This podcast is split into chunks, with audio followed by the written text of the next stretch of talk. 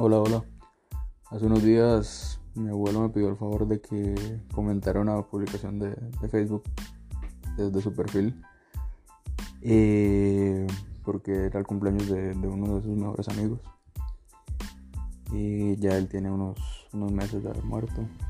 Y mientras él me dictaba lo que, lo que quería que, que escribiera, a mí se me salió una lágrima por por la, situación, por lo que a él le puede estar doliendo eso, de haber perdido a su amigo. Sin necesidad de que haya sido un escrito muy largo y que no entró muchos sentimientos. A veces uno nota eh, en un gesto, en una mirada, en la voz, pues cuál es la realidad de esa persona ante una situación. y ese fue el caso. Y ese día pues fue fue muy similar al día que se le dio la noticia a mi abuelo de que, de que su amigo había muerto.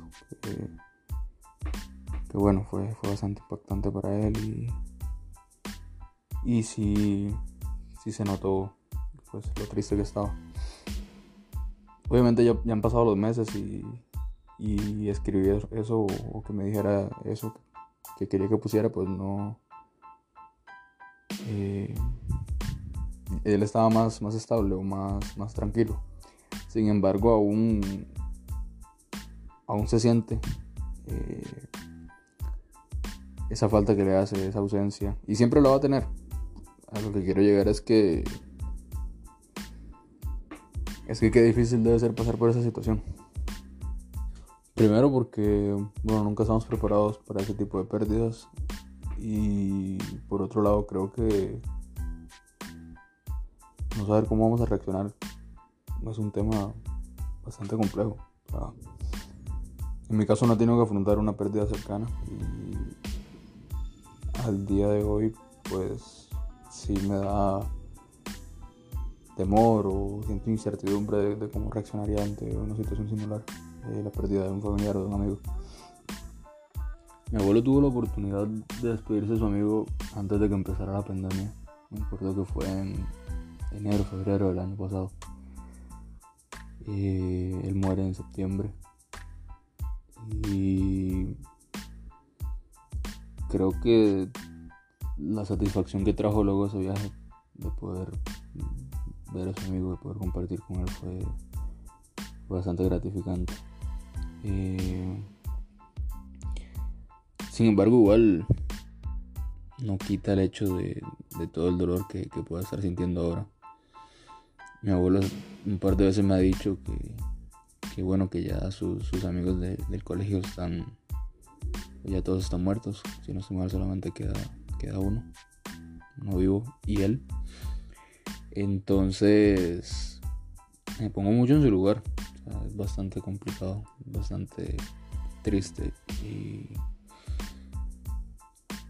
y nada, solamente me queda pues valorar mucho a las personas que están alrededor mío.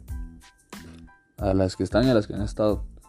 Yo en lo personal, a pesar de que la gente se, distancie de mí o yo me distancie de ellas, yo sigo teniendo pues cierto cariño por, lo vivido.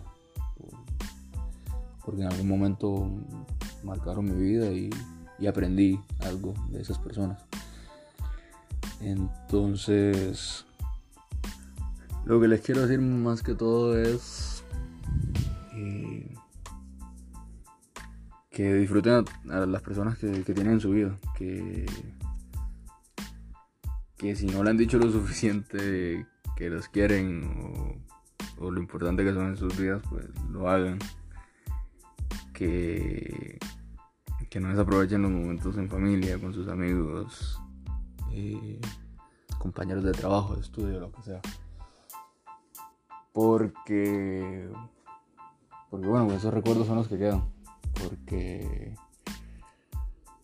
ya de mañana no sabemos si, si ellos o si nosotros no estamos y, bueno, creo que no, no, es bonito arrepentirnos de, de no haber estado, no haber, no haber podido compartir con, con alguien lo suficiente. Creo que ya después ya después uno solo quiere quiere cinco minutos con, esa persona y, darle un abrazo o, o despedirse. Porque muchas veces hay personas que no pueden despedirse. Y me imagino que eso debe golpear bastante debe ser bastante difícil. Entonces nada eh, sería eso. Y en este caso no sé sé que el, tema es muy corto muy conciso pero pero sí sí me llega bastante el, hecho de de eso de perder a una persona. Y y nada quiero cerrarlo ahí. Que estén bien